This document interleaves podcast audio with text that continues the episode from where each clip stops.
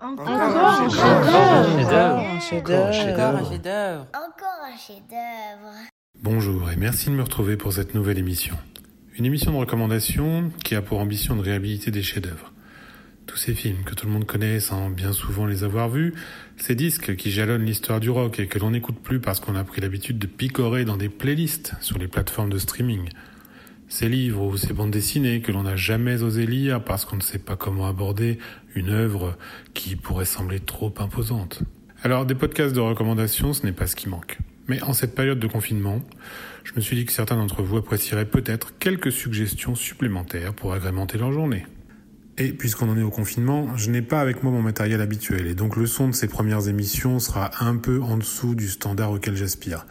J'espère que cela ne gâchera pas votre écoute. Enfin, pour terminer cette longue introduction, vous découvrez peut-être cette première émission parce que vous êtes abonné à Stones News de podcast ou au ton d'une chanson. Si le format vous plaît, il faudra vous abonner directement à Encore un chef-d'œuvre pour pouvoir continuer à écouter les prochaines émissions.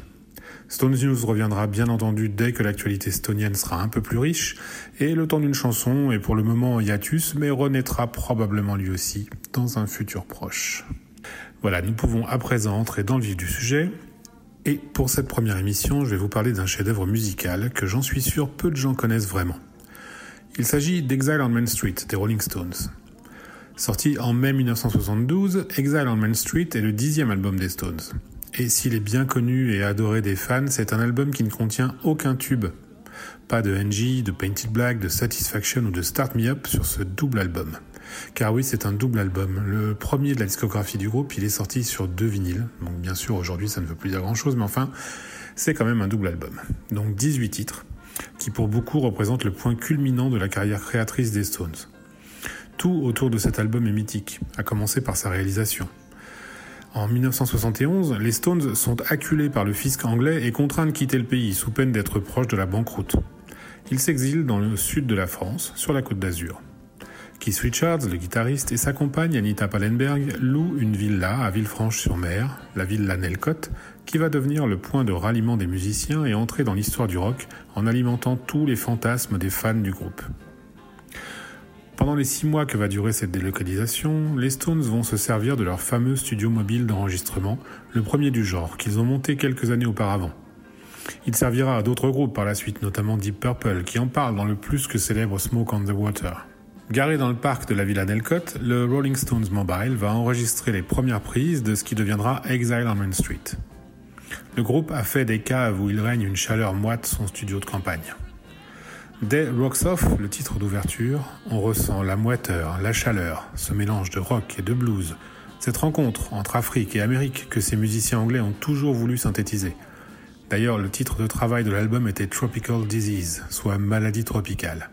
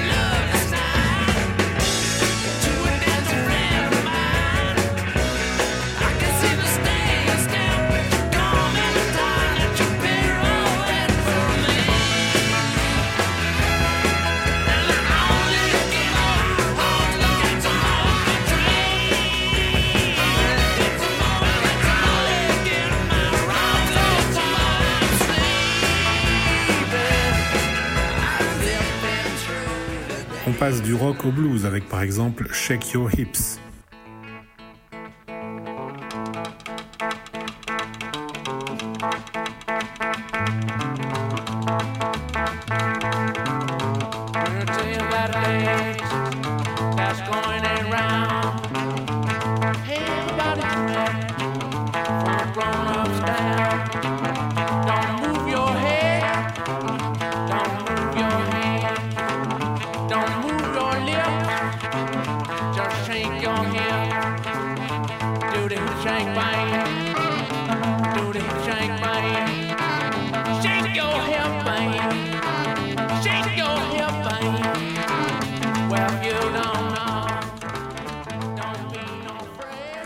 Sun. La, la, la, la, yeah.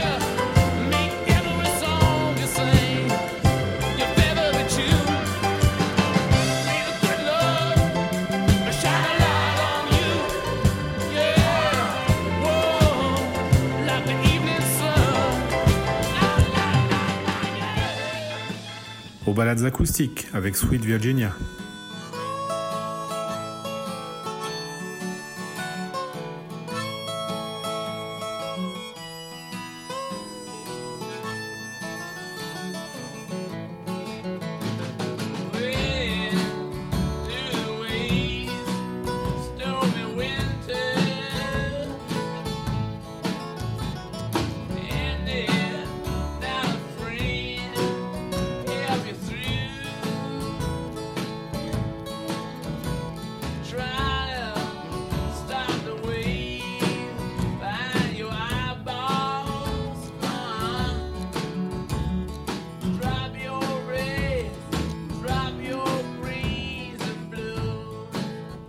De ces sessions de travail plutôt de bric et de broc subsiste une bonne part de fantasmes et la légende du sex, drug and rock'n'roll alimentée par les fans. Car en réalité, c'est à Los Angeles, dans un vrai studio professionnel, que Mick Jagger reprend les choses en main de décembre 71 à mars 72 et que le groupe termine l'album. L'accueil, aussi bien public que critique, sera pour le moins tiède, car comme je le disais, il ne se dégage aucun tube de ces 18 titres. Et pourtant, au fil du temps, Exile on Main Street va gravir les échelons de la postérité et être reconnu comme le pinacle créatif des Rolling Stones. Je vous en remets encore un bout pour le plaisir. Un extrait de Ventilator Blues, le seul titre co-crédité Jagger Richards Taylor de la discographie du groupe, sur lequel le guitariste virtuose Mick Taylor, qui avait remplacé Brian Jones en 1969, un mois avant son décès, est enfin reconnu pour son immense apport créatif.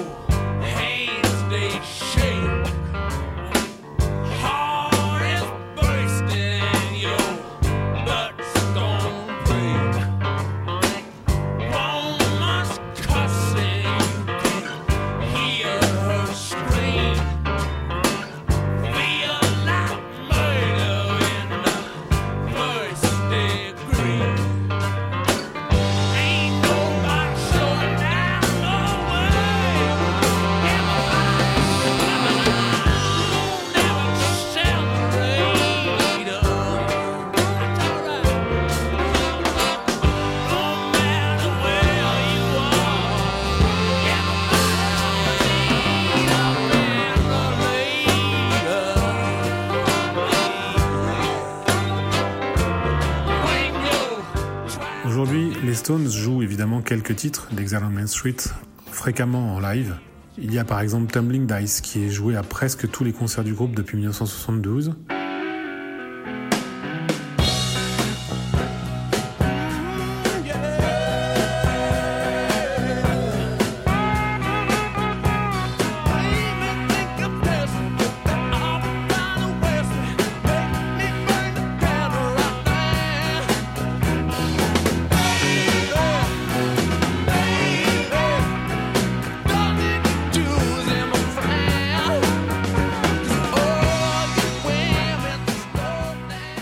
Il leur arrive aussi de jouer Rocks Off, que nous avons entendu tout à l'heure, ou Sweet Virginia, qui fait partie aussi des classiques du groupe sur scène.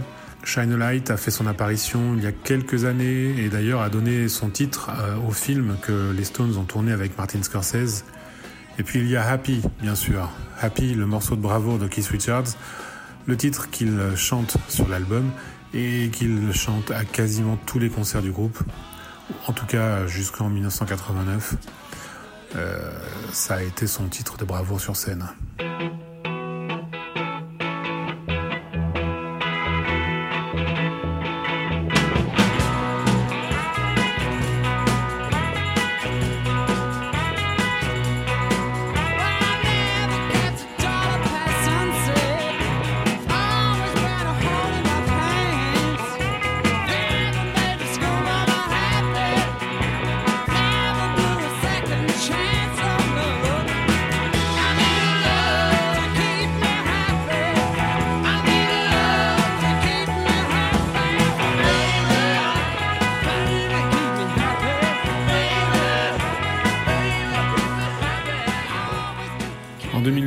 L'album a été réédité et complété par 10 titres inédits, principalement des instrumentaux plus ou moins terminés datant de cette époque, et que le groupe a complété en 2009. Intéressant, mais pas indispensable. Si déjà vous ne connaissez pas Exile on Main Street dans son intégralité, je vous envie presque, et je vous encourage à vous poser et à laisser défiler, dans l'ordre de l'album surtout, les 18 titres. J'espère vous avoir donné envie. Vos avis et commentaires sont les bienvenus sur le site chronicast.com ou via Twitter at chronicastfr. Abonnez-vous bien au flux Encore un chef-d'œuvre pour recevoir les prochaines émissions. Et comme toujours, un gentil commentaire et 5 étoiles sur Apple Podcast pour nous aider à gagner en visibilité. Bonne écoute et à la prochaine pour découvrir encore un chef-d'œuvre. Oh non, pas encore un chef-d'œuvre.